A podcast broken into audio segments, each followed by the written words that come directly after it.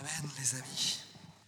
On continue, troisième et quatrième en même temps volet de notre série en ce moment qui s'appelle Les cinq solas. On repart à la découverte de nos racines de protestants. Et euh, dans le protestantisme, il y a cinq grandes affirmations qu'on appelle les cinq solas. Et on a avancé, alors vous vous rappelez peut-être des deux premières, Soli Deo Gloria, à Dieu seul soit la gloire. La deuxième, Sola Scriptura, l'écriture seule comme autorité et base de nos vies. Et aujourd'hui, on va avoir deux nouvelles qui sont extrêmement liées. Et comme d'habitude, je vais vous raconter un petit extrait de la vie du papa de la réforme protestante, Martin Luther. Martin Luther, il avait, il avait vécu une vie qui n'a pas été facile. Euh, il y a eu beaucoup d'attentes qui reposaient sur lui, il a beaucoup galéré dans pas mal de choses. Mais Martin Luther, il avait une angoisse. C'était quelqu'un de profondément angoissé. Parce qu'il voyait bien qu'il y avait un Dieu et qu'il était grand et qu'il était, on dit, transcendant, qui, nous dépasse comme ça. Mais est-ce que ce Dieu-là, il l'aimait vraiment? Est-ce qu'il pouvait vraiment être en, certitude d'être en relation avec ce Dieu-là? Est-ce qu'il faisait assez dans sa vie? Est-ce qu'il savait assez de choses? Et, Martin Luther, il a, il a essayé de faire un milliard de trucs. Il est d'abord devenu moine et puis après il est devenu augustinien, un ordre de moine assez hardcore pour le coup. Il a fait des jeûnes de plusieurs jours, il s'est privé de tout jusqu'à quasiment en mourir parce qu'il n'était pas sûr que c'était assez. Il a fait des doctorats et, des masters en théologie pour être sûr de, de bien tout comprendre. Mais ni les sacrifices, ni la connaissance n'apportaient la paix à cette angoisse-là. Est-ce qu'au jour de ma mort, je verrai la face de Christ? Il était dans cette angoisse-là. Cette angoisse a cessé le jour où il a ouvert sa Bible dans Romains chapitre 1, verset 17. Parce que là, il a découvert les deux solas du jour. Sola gratia et sola fide. Ils sont tellement liés qu'on ne peut pas les séparer. Sola gratia, la grâce seule. Sola fide, la foi seule.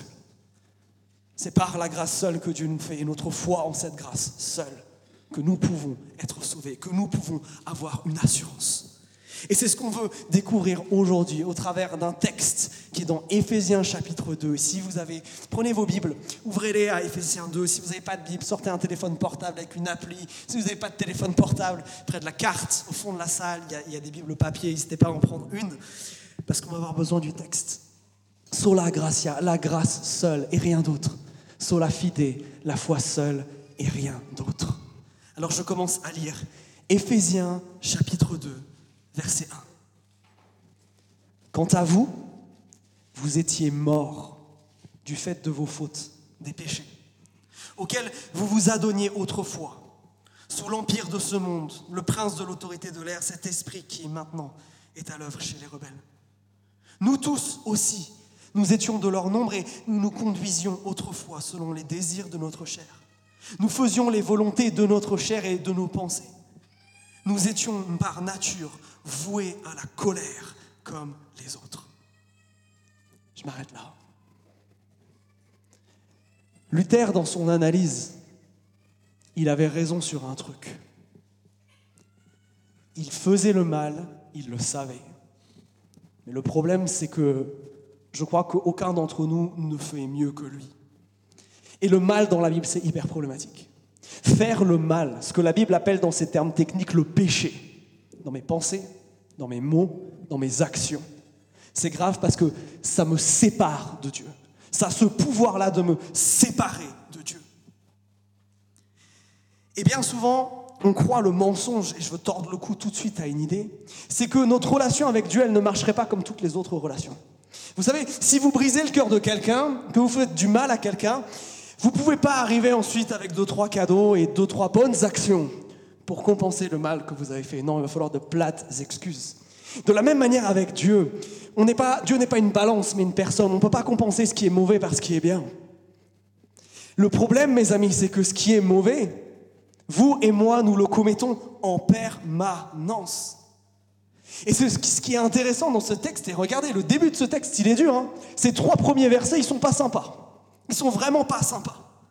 Ce qui est intéressant dans ce texte, c'est que Paul va nous faire contempler notre péché, nous faire contempler le mal que nous faisons pour nous remettre les yeux en face des trous, si j'ose dire, en nous expliquant que le péché, c'est tellement grave.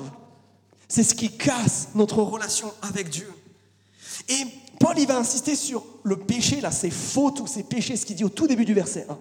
Ça vient de trois sources différentes. Il va donner trois sources, trois, trois choses qui nous influencent et qui nous amènent à faire le mal, qui nous séparent de Dieu. Et c'est ce que j'aimerais vous montrer. Il y a en fait un triple problème dans notre relation avec Dieu. Le problème, c'est que bien souvent, vous allez voir sur ces trois choses, il y en a qu'on minimise. Bien souvent, il y en a certaines, peut-être à qui on donne trop, trop d'importance et d'autres qu'on minimise. Et ça, c'est problématique. Alors, quelles sont-elles? D'abord, il y a cette expression au début du verset 2, un poil compliqué, et sans doute quand je l'ai lu, vous avez dit, attends, moi, j'ai pas exactement la même chose. Dans ma traduction, on dit quand vous êtes sous l'empire de ce monde. Dans d'autres, vous avez peut-être, vous vous conformiez alors à votre manière de vivre, à celle de ce monde. Dans d'autres encore, vous marchiez autrefois selon le train de ce monde. Et encore dans d'autres, vous pratiquiez autrefois conformément à la façon de vivre de ce monde. Toutes ces expressions, elles veulent dire la même chose. Toutes ces traductions, elles cherchent à mettre en valeur une chose. C'est qu'il y a quelque chose qui nous influence dans ce monde. Il y, a, quelque chose dans le monde qui est cassé par le péché et qui a de l'influence sur nous. Le problème, c'est que nous avons tendance à nous conformer, à conformer notre manière d'agir et de penser à ce que ce monde dit. Nous basons notre opinion de ce qui est bien, de ce qui est mal, de à quoi ça ressemble la vie belle ou la vie ratée, de ce que doit être notre objectif dans la vie, j'oserais même dire de ce qu'est un homme ou de ce que c'est une femme, sur ce que d'autres disent, des gourous, des philosophes, des politiques, des grands personnages.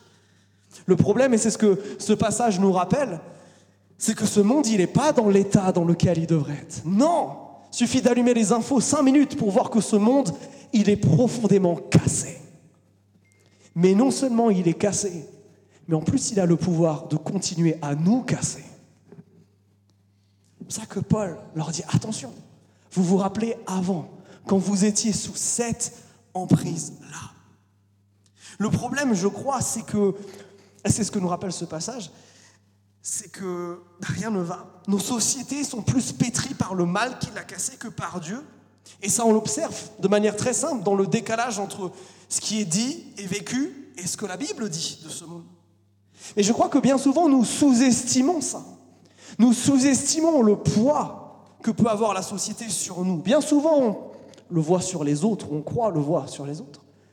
Mais est-ce que nous réalisons que parfois nous nous laissons convaincre par des choses comme ça qui circulent et que nous faisons l'autre? L'un d'entre vous me disait, c'est marrant, depuis que j'ai arrêté d'écouter ce style de musique-là en particulier, je suis beaucoup, beaucoup plus calme. J'ai beaucoup plus envie d'aimer mon épouse, je suis beaucoup plus patient, je vais beaucoup mieux. Intéressant. Un autre d'entre vous me disait la chose suivante. J'écoutais tout le temps des podcasts sur un sujet. Et j'ai vu comment à terme ça a déformé ma vision des autres. Attention à ce que nous faisons entrer dans nos têtes. Ne croyons pas qu'il y ait des choses qui soient purement neutres et qui n'aient pas la capacité de nous influencer.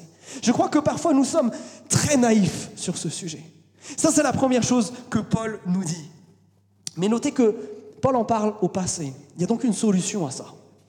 Ça, c'est comme on était avant. Mais cette solution, il ne va pas nous la donner tout de suite. Il va continuer à enfoncer le clou.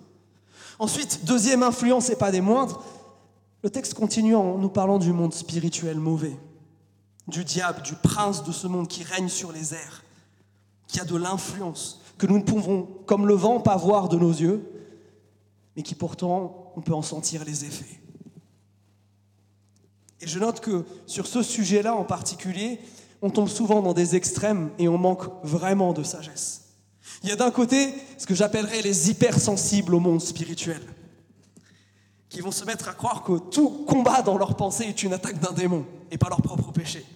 D'autres que tout ce qui se passe dans leur tête vient soit du Saint-Esprit, soit de Satan et que ça ne peut pas venir d'eux. Et je crois que généralement, chez certains, il y a un manque de discernement assez puissant à ce niveau-là. Un, manque de discernement et de prudence.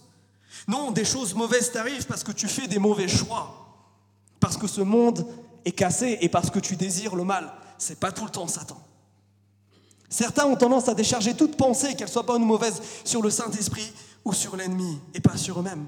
Le problème, c'est qu'en faisant ça, on se déresponsabilise. Et si le péché, a le pouvoir de nous séparer de Dieu.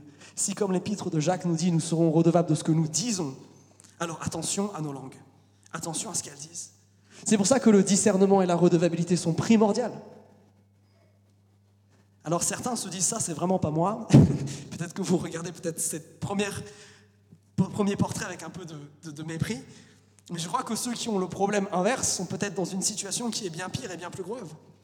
Croyez-vous vraiment que celui que Paul nomme le prince des airs, il a vraiment plus aucun pouvoir dans ce monde. Qu'il s'est rendu, qu'il arrête d'agir, qu'il ne va pas se battre.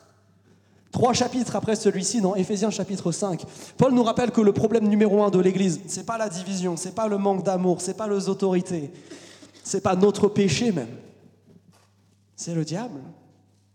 Oui, des fois on a une vision du monde spirituel qui est justement basée beaucoup plus sur ce que ce monde nous dit, c'est-à-dire qu'il n'y a rien, que sur ce que dit la Bible. Ce monde spirituel, il est riche et il est plein.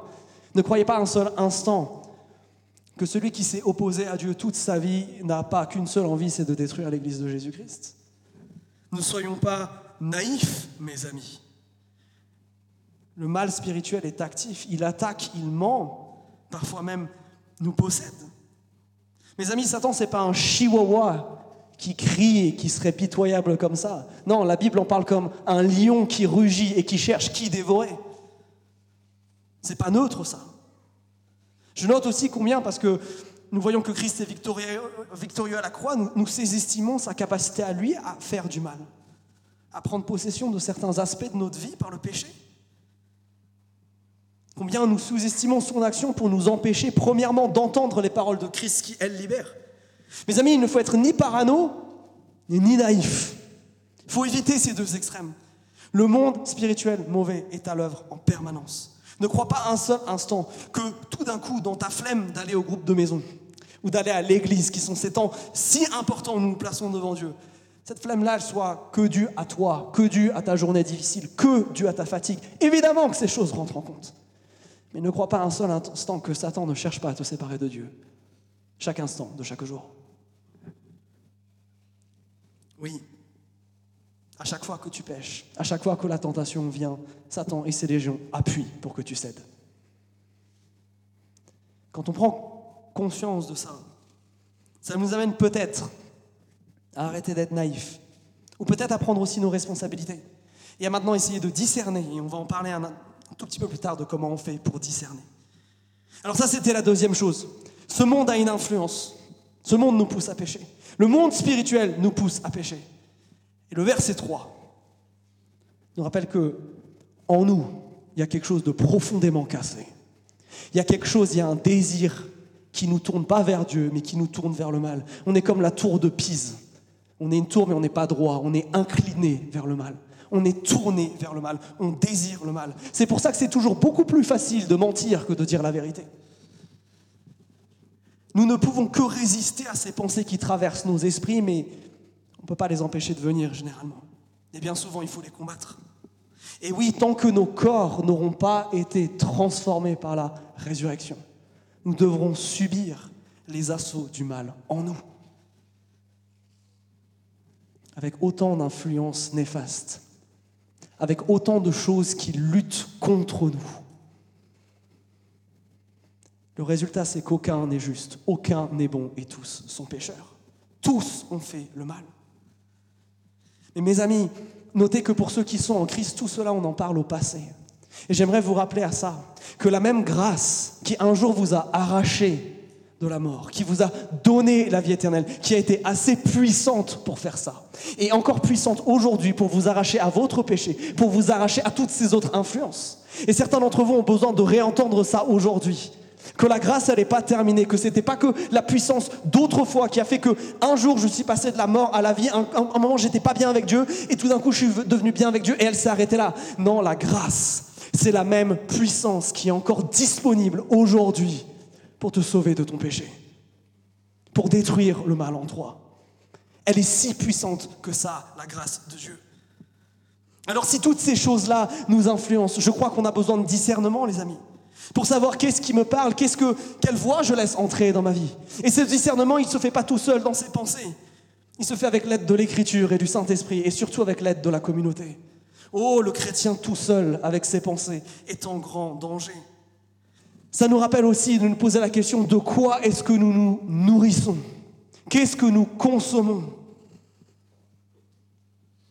Est-ce que ma vision de Dieu et de la théologie est plus formée par des vidéos sur TikTok et sur Instagram que par la prière et la méditation de l'Écriture. Est-ce que ma vision du monde est formée par ce que dit la Bible ou par ce que j'entends ailleurs? Parce que mes amis, il ne faut pas être hypocrite. Si on ne passe pas du temps avec Dieu, si on ne passe pas du temps pour savoir ce qu'il dit et le connaître, est-ce que vous pensez pas que c'est du coup normal qu'on se sente des fois en décalage, qu'on a l'impression que nos vies chrétiennes, elles ressemblent à nos vies d'avant et qu'elles ne sont pas transformées? Qui est-ce que tu passes du temps à écouter? Est-ce que tu passes du temps à écouter Dieu? Le problème de tout ça, c'est ce qui arrive à la fin du verset 3, regardez. Ce texte, il est hyper dur. Parce qu'il nous rappelle qu'aucun d'entre nous n'est bon. Non, c'est faux. Il n'y a pas de gens bien ici. Il n'y en a aucun. Soyons très clairs là-dessus. Quand on dit ça, c'est parce qu'on a l'orgueil de se comparer aux autres et qu'on se dit, ouais, il y a pire que moi. Mais pas quand on se compare en standard de Dieu. Absolument pas. En disant ça, on fait juste que minimiser notre responsabilité. On n'est pas responsable de ce qui nous attaque et ce qui nous influence. On est responsable de ce qu'on fait. Et bien souvent, on choisit de céder à ça plutôt que d'obéir à Christ. Et ça, c'est hyper problématique parce que la fin du verset 3, regardez-la. Qu'est-ce qui ça entraîne ça? Ça entraîne la colère de Dieu. Ça crée en nous une nature qui est pécheresse. Ça fait que la fin de chacun d'entre nous, à cause de ça, c'est la colère de Dieu. Et si Dieu est ce grand être qui a créé tout l'univers, on n'a pas envie qu'il soit en colère avec nous. Parce que cette colère, ça veut dire la séparation, pas que maintenant, ça veut dire la séparation pour toujours et la mort. Aïe, aïe, aïe, aïe, aïe, aïe. Mais c'est dur tout ça. Mais ça ne fait pas plaisir tout ça. Mais il y a un mais. Le verset 4, il commence par un mais. Parce que Dieu est bon, il ne va pas laisser les choses comme ça. Parce que Dieu est fondamentalement bon, il y a quelque chose qui va changer. Regardez ce qui se passe au verset 4. Mais Dieu est riche de compassion.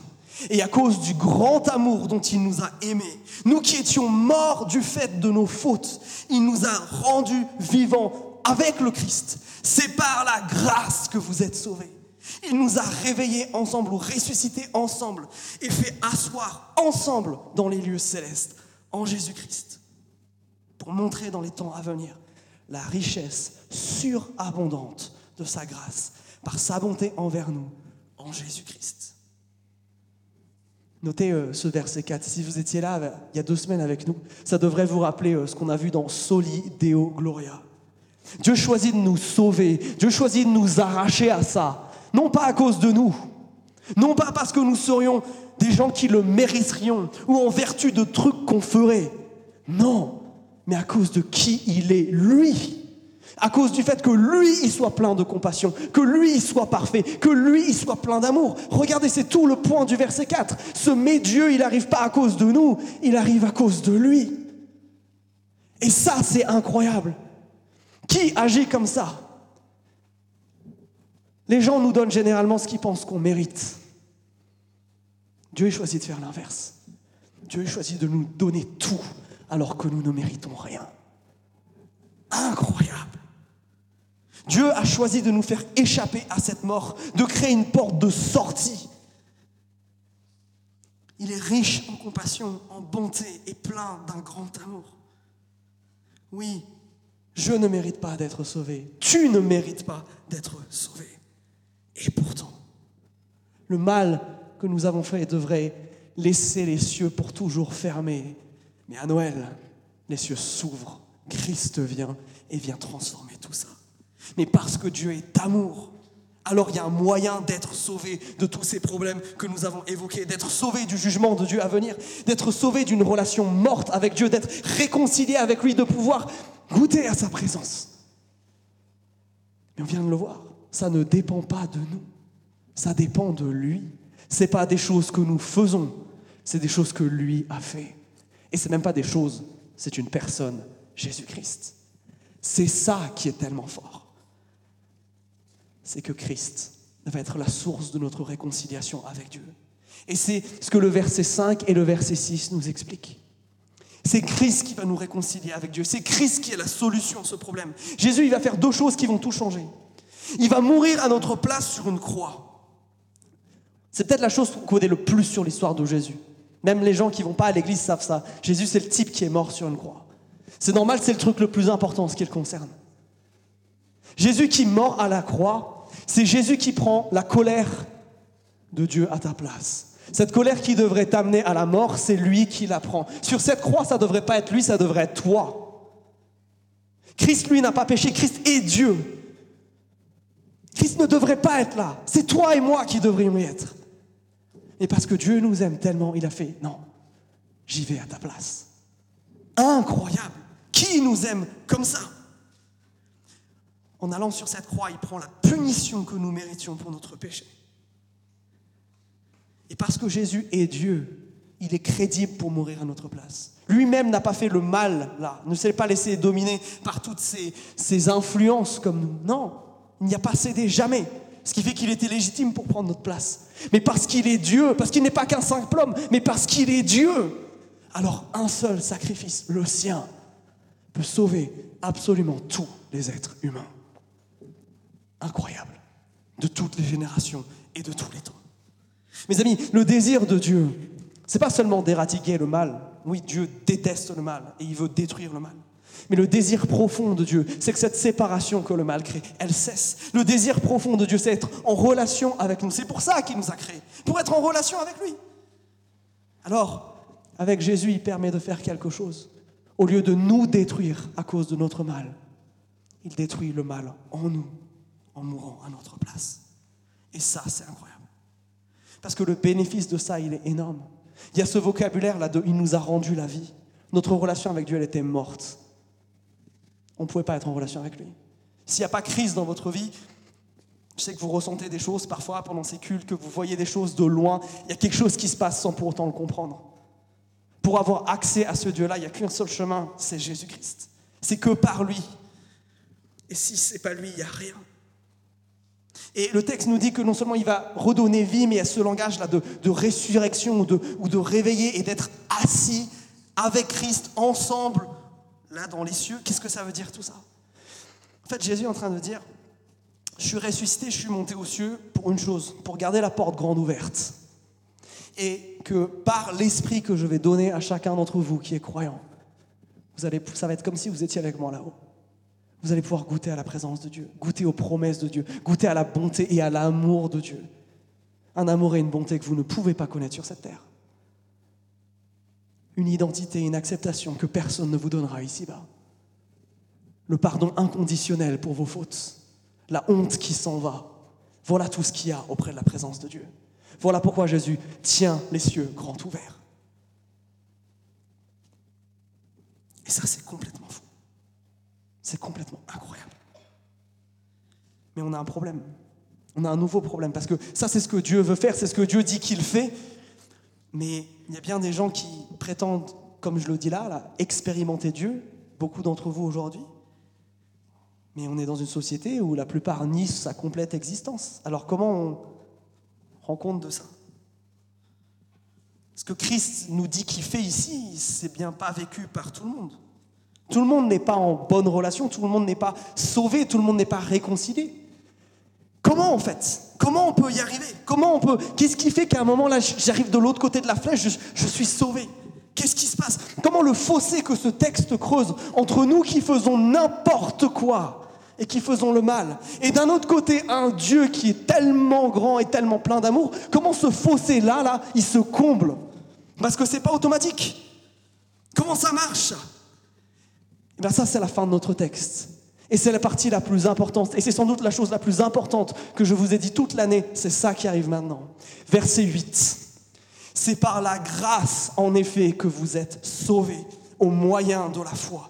Cela ne vient pas de vous, c'est le don de Dieu. Ce n'est pas en vertu des œuvres pour que personne ne puisse faire le fier car nous sommes son ouvrage. Nous avons été créés en Jésus-Christ pour des œuvres bonnes que Dieu a préparées d'avance afin que nous nous y adonnions. Je m'arrête là. Alors comment être sauvé? Paul y met en concurrence deux systèmes là, dans sa réflexion, regardez. Il y a deux gros mots là. Il y a le mot grâce et le mot œuvre. Deux systèmes, deux énergies, deux carburants à mettre dans la voiture. Lequel marche? Qu'est-ce qu'ils veulent dire même ces mots? Alors il faut qu'on définisse un petit peu, parce que Paul y crée une opposition ici. D'abord la grâce. La grâce c'est un mot qui veut dire cadeau. Pense à grâce, pense à cadeau. C'est pour ça qu'un tout petit peu plus tard, à la fin du verset 8, regardez, on nous dit que c'est le don de Dieu. C'est un cadeau, la grâce, par définition. Ça veut dire que c'est quelque chose de gratuit. Ça veut dire que c'est quelque chose qui n'est pas basé sur le mérite. Justement, c'est le point que Paul martèle ici. La grâce, c'est un cadeau. Et comme tout cadeau, eh ben, ce n'est pas lié à la personne qui le reçoit tellement, mais plus à la personne qui choisit de faire le cadeau. On ne mérite pas un cadeau pour notre anniversaire. Vous ne méritez pas un cadeau parce que vous êtes né. S'il y a quelqu'un qui mérite un cadeau ce jour-là, c'est votre maman pour tous les efforts qu'elle a fournis. C'est certainement pas vous. Et pourtant, on vous fait des cadeaux. Pourtant, si vous avez des super amis, ils vous organisent des jolies fêtes. Ils prennent ce temps à part. Mais on est totalement d'accord que ce n'est pas parce que vous méritez de l'attention tout d'un coup. Non. Pourquoi ils font ça? Parce qu'ils vous aiment. Et parce que cet amour, il s'exprime par le don. La grâce, c'est la même chose c'est parce que Dieu nous aime. C'est certainement pas en vertu de nous, et c'est ce que le texte martèle, afin qu'aucun ne puisse se vanter de quoi que ce soit. C'est juste parce que Dieu est Dieu et parce que Dieu aime. La grâce, c'est ça. La grâce, elle affirme que je ne peux pas me sauver moi-même, mais justement que Dieu doit me sauver. Les œuvres, c'est l'inverse. C'est de croire que je peux faire des trucs qui vont plaire à Dieu, et du coup, je vais me sauver moi-même en faisant des trucs. Si je, je check toute la petite liste de Dieu là, si je fais tout ce qu'il veut, alors c'est bon, je vais gagner. Ça, c'est une relation commerciale. C'est pas la relation de parent à enfant que Dieu veut avec nous. Il y en a un qui va se baser sur la confiance que je vais faire. Parce que j'ai pas le pouvoir de me sauver moi-même. On l'a vu, il faut que quelqu'un paye à ma place. Donc ça va être basé sur la confiance que je fais à Dieu. L'autre va être basé sur le mérite. Si je fais suffisamment de trucs, alors je serai crédible pour atteindre les standards de Dieu et qu'un jour, il me donne ce que j'ai envie. En fait, mes amis, c'est ça qui rend le christianisme absolument unique de tout autre système de pensée et même de toute autre religion tout court. C'est que dans le christianisme, euh, enfin justement, pas dans le christianisme, dans les autres religions, on te dit tu dois faire quelque chose pour arriver jusqu'à Dieu. Tu dois faire pour aller vers Dieu. Dans le christianisme, c'est Dieu qui te dit, j'ai fait quelque chose pour accéder à toi. C'est exactement l'inverse. Dans tout le reste, on te dit, tu dois, tu dois, tu dois, tu dois, tu dois, tu dois. Il faut checker cette liste. Et attention à bien la checker. Le christianisme, on te dit, Christ l'a fait pour toi. Incroyable. Ça, c'est tellement fort. Ça, c'est la grâce, mes amis. C'est Jésus qui nous amène à Dieu. Nous ne pouvons pas l'atteindre par nous-mêmes. Et c'est ce que Paul martèle ici. La grâce seule de Dieu, le fait que Dieu seul veuille nous sauver, c'est ça et ce sacrifice à la croix qui maintenant nous sauve. Et ça, c'est une telle bonne nouvelle. Pour vous qui vivez des moments de doute, des fois. Mes amis, chaque fois que vos pensées se mettent à douter de votre salut, si vous avez compris cela, c'est simplement Satan qui essaye de vous ramener sous sa coupe. Votre salut ne dépend pas d'une expérience et de l'intensité de cette expérience. Votre salut ne dépend pas de ce que vous ressentez à l'instant présent dans votre connexion à Dieu. Votre salut dépend du fait que, historiquement, à un moment, notre calendrier a changé parce que Dieu lui-même est venu sur la terre, est mort sur la croix et est ressuscité. C'est un événement qui est gravé dans l'histoire. C'est pas quelque chose qui est subjectif. C'est pas quelque chose qui est relatif. C'est un événement en soi. Et notre confiance, elle se base dans ça. Jésus l'a fait. Des milliers en témoignent encore aujourd'hui. Jésus l'a fait. C'est sur ça que se base notre confiance. Et c'est sur cette base que je peux dire au doute quand il arrive dans ma tête, dégage. Tu n'as pas ta place ici. Mon Dieu est mort pour moi, c'est fait, tout est accompli, c'est fait. Maintenant, il y a une autre question qui se pose. Si cette grâce de Dieu, elle est tellement puissante, si elle est tellement énorme, si elle seule a le pouvoir de me sauver Comment je peux recevoir ce cadeau de la part de Dieu? Parce que la Bible nous parle aussi de jugement, du fait que tout le monde n'est pas sauvé. Parce que dans ma manière de vous présenter les choses, là, on dirait que comme Dieu veut tous nous sauver, on sera tous sauvés, youpi. Mais c'est pas ça dans la réalité. Il manque encore un élément là. Le texte nous le dit. Il nous dit c'est par la grâce que vous êtes sauvés, mais il y a juste quoi derrière? Au moyen de la foi. Et ça, c'est un autre mot hyper important. On vient de voir que c'est pas en faisant quelque chose qu'on est sauvé, mais c'est en recevant quelque chose. Et le fait de recevoir ce cadeau, dans le langage biblique, le fait de recevoir cette grâce, ça s'appelle la foi. On a détourné dans notre langage français euh, moderne la foi dans l'idée de je suis d'accord avec l'idée qu'un truc existe. Dans la Bible, c'est pas ça la foi. C'est pas ça croire. Ça, c'est une conception justement de notre société et pas de la Bible. Croire, ça veut dire faire confiance. La foi seule, elle dit, je fais confiance en un seul truc, que ce que Jésus a fait sur la croix, c'est suffisant pour que j'accède à Dieu. Et ça, c'est tellement important. L'être humain, il est sauvé lorsqu'il met toute sa confiance, toute sa foi dans le fait qu'il ne peut absolument rien faire mériter d'être sauvé. Qu'il ne peut pas s'approcher de Dieu par lui-même, qu'il ne peut apporter ni cadeau, ni mérite, ni rien à Dieu qui lui ferait plaisir et qui ferait qu'il mérite d'être sauvé. Non, c'est quand tu bannis toute notion de mérite de tes pensées, que tu reconnais que la seule chose que tu mérites justement, c'est la mort. C'est quand tu t'humilies, que tu te reconnais impuissant et faible, sans autre espoir que Christ, et que tu choisis d'abandonner tout au profit de cette confiance que l'œuvre qui a été accomplie à la croix pour toi est suffisante, qu'il y ait quelque chose qui se passe. C'est quand à la place du doute, je mets le sacrifice de Christ à la croix. C'est quand je choisis de confesser Christ comme mon seul sauveur et mon seul Seigneur. Face à tout ce qui traverse mon esprit, que les mensonges du monde se dissipent, que le diable se retire et que mon cœur est transformé.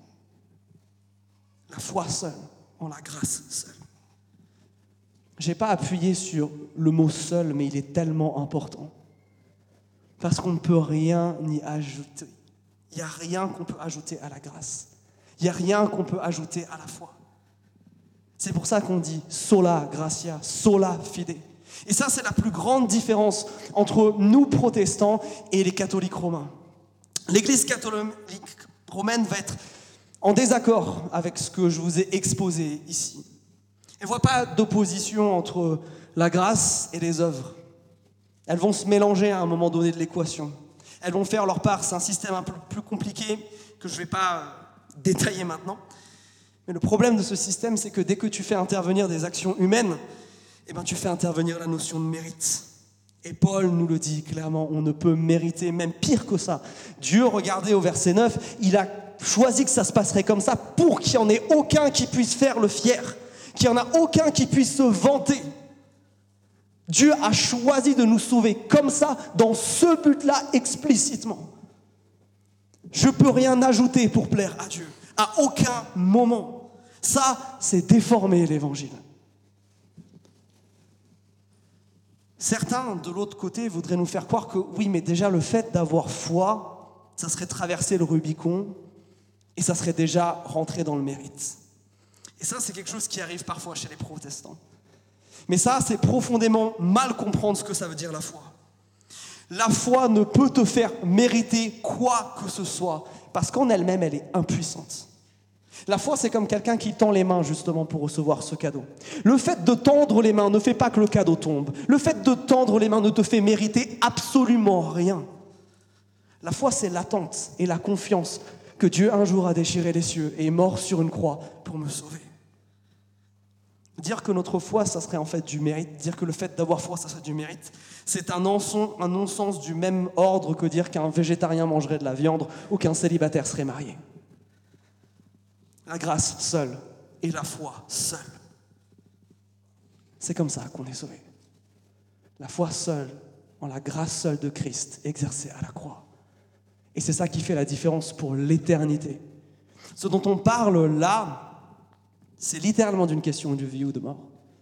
On croit que c'est ça qui fait la différence avec Dieu. Est-ce qu'on lui fait confiance? Mais il reste une question qu'on n'a pas abordée. celle des bonnes œuvres. Il n'y a vraiment aucune place pour le fait de faire le bien. Peut-être que certains d'entre vous, vous êtes toujours dit, c'est ça. En fait, avec Dieu, il faut que je fasse pas trop de mal et, plutôt du bien. Faire le bien, faire des trucs bien, là, ça n'a vraiment aucune place dans cette équation-là. Vraiment aucune. Mais en fait, c'est pas ce que Paul nous dit. Regardez le, verset 10. Le verset 10 va justement nous parler de ça. On nous dit, car nous sommes son ouvrage. Nous avons été créés en Jésus-Christ pour des œuvres bonnes que Dieu a préparées d'avance afin que nous nous y adonnions. La place des bonnes œuvres, du fait de faire du bien, elle est tout à la fin. Elle n'est pas avec la foi. C'est pas la foi plus les œuvres qui font que tout d'un coup j'ai accès à la grâce. C'est pas la grâce plus les œuvres qui font que j'ai accès au salut. C'est la foi seule, dans la grâce seule, qui me donne accès au salut. Et ce salut, qu'est-ce qu'il fait? Qu'est-ce qu'il produit? Regardez, il y a un langage ici de la nouvelle naissance. On a été créé en Jésus-Christ. Ce salut, il va faire quoi? Il va produire des bonnes œuvres. Notez que c'est toujours le cas dans le christianisme. Le fait de faire le bien, c'est jamais la cause de quelque chose d'autre, c'est toujours le résultat. Faire le bien ne m'apporte rien aux yeux de Dieu. Faire le bien, c'est ma manière de lui dire merci pour ce qu'il a fait. C'est pour ça que Jésus dira dans Jean 15, qu'on a étudié en groupe de maison il n'y a pas très longtemps, rappelez-vous, si vous m'aimez, vous obéirez à mes commandements. Sauver d'abord, obéir ensuite. Jésus pour sauveur et ensuite Jésus pour Seigneur. Bien que les deux ne soient pas dissociables. L'apôtre Jean le dit aussi, nous aimons, nous faisons le bien, nous nous aimons les uns les autres. Pourquoi? Parce qu'il nous a aimés en premier. C'est dans cet ordre, elle est là la place des œuvres et elle est importante. Parce que l'apôtre Jacques nous dira que une foi là, en la grâce seule, qui ne produit aucune œuvre, c'est du pipeau. C'est pas une vraie foi, elle est fausse. C'est une déclaration de la bouche qui n'a aucun sens, aucune vérité. Oui, le fait de te reconnaître impuissant face à Dieu, tellement mauvais que tu mérites la mort et que pourtant quelqu'un t'aime à ce point-là, ça change profondément ta relation avec cette personne. En fait, c'est un petit peu comme dans un mariage. Vous qui êtes mariés, vous le savez. Vous êtes mariés, l'amour il est déclaré, l'union elle est faite. Vous n'allez pas faire des choses pour votre époux pour gagner son amour. Non. Vous allez faire toutes ces choses parce que vous l'aimez. C'est exactement la même chose avec Dieu. Nous ne faisons pas des choses pour lui, pour gagner quoi que ce soit de sa part. Nous ne pouvons rien mériter. Nous faisons parce que nous l'aimons. Une vie chrétienne, elle se démontre par des actes et par des œuvres bonnes. La question la plus importante que tu dois te poser ce soir, et c'est la question la plus importante de l'année, c'est est-ce que ça c'est clair pour toi? Parce que si ça c'est pas clair, tu ne peux pas t'approcher de Dieu. Si tu t'essayes de t'approcher de Dieu autrement, si tu essayes d'ouvrir une autre porte que celle de la grâce, elle restera fermée. Si tu essayes d'insérer une autre clé que celle de la foi, ça ne tournera pas. C'est la foi seulement en ce que Jésus a fait, seulement, qui te fait accéder à Dieu. Est-ce que ça, c'est la réalité dans ta vie? C'est littéralement une question de vie ou de mort, et je n'exagère pas quand je vous dis ça. Mais toi qui es chrétien, est-ce que maintenant cette foi se transforme en acte visible? Est-ce que ça, ça se voit? Est-ce que dans ta manière d'agir, de parler, dans ce que tu choisis qui t'influence, est-ce qu'on voit Jésus-Christ? Parce que si ce n'est pas le cas, il faut que tu te poses des questions. Est-ce qu'il y a encore des domaines de ta vie que tu laisses sous l'influence de Satan est-ce qu'il y a des choses où tu refuses de te repentir et laisser Dieu prendre la première place et tu restes dans l'esclavage du péché Tu en as été libéré, sors de là, brise les chaînes et n'ont plus le droit de rester là. Je crois que deux des plus belles œuvres, et c'est ce qui va terminer notre temps ensemble, c'est le baptême et la Sainte Seine. Les deux choses que Jésus-Christ nous a demandé de faire. La une des plus belles œuvres que tu puisses faire, c'est celle-ci. C'est déclarer au monde que tu renonces à lui, déclarer à Satan que tu renonces à lui, déclarer à ton péché que tu lui fais la guerre et que tu suivras Jésus-Christ éternellement. Si tout ça c'est compris pour toi et depuis longtemps et que tu n'es pas baptisé, je veux vraiment te challenger aujourd'hui. Parce que si c'est du compris et que ce n'est pas fait, tu es dans la désobéissance. Ça ne me plaît pas de te le dire, mais c'est pourtant la vérité. On ne suit pas Jésus-Christ à moitié. C'est tout ou rien. C'est pas de l'à peu près. Je veux t'inviter à rentrer dans cette œuvre bonne si tu ne l'as pas encore fait. À manifester ton envie de suivre Jésus tous les jours de ta vie. Mais il y a une seconde chose, c'est la Sainte Seine. Et c'est pour ça que nous la prenons régulièrement. C'est parce que le fait que quelqu'un meure pour nous, c'est si central à notre foi, que Jésus nous a laissé ce symbole. Et j'aimerais vous inviter maintenant dans ce temps de Sainte Seine à répondre à ce qu'au final le Saint-Esprit nous dit ici. On va prendre un temps maintenant. On va chanter un chant qui nous rappelle justement que c'est par sa grâce seule que nous pouvons être sauvés, que c'est par sa grâce seule que nous pouvons être pardonnés. Et si c'est quelque chose que tu as compris, si c'est quelque chose qui fait vraiment du sens pour toi, et que dans ce cas-là, je t'inviterai pendant ce chant à te lever et aller chercher un morceau de pain et, un gobelet à revenir à ta place. On les mangera ensemble. Mais c'est une décision que tu dois prendre. C'est toi qui dois avoir la foi seule, en la grâce seule. C'est pas quelque chose que quelqu'un peut faire pour toi. C'est une décision qui doit être personnelle. C'est quelque chose qui doit se voir dans ta vie, par ton attitude, par ton baptême.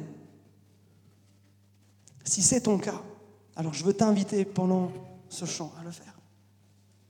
Si ce n'est pas ton cas, je veux t'inviter à considérer ce que tout ça, ça veut dire.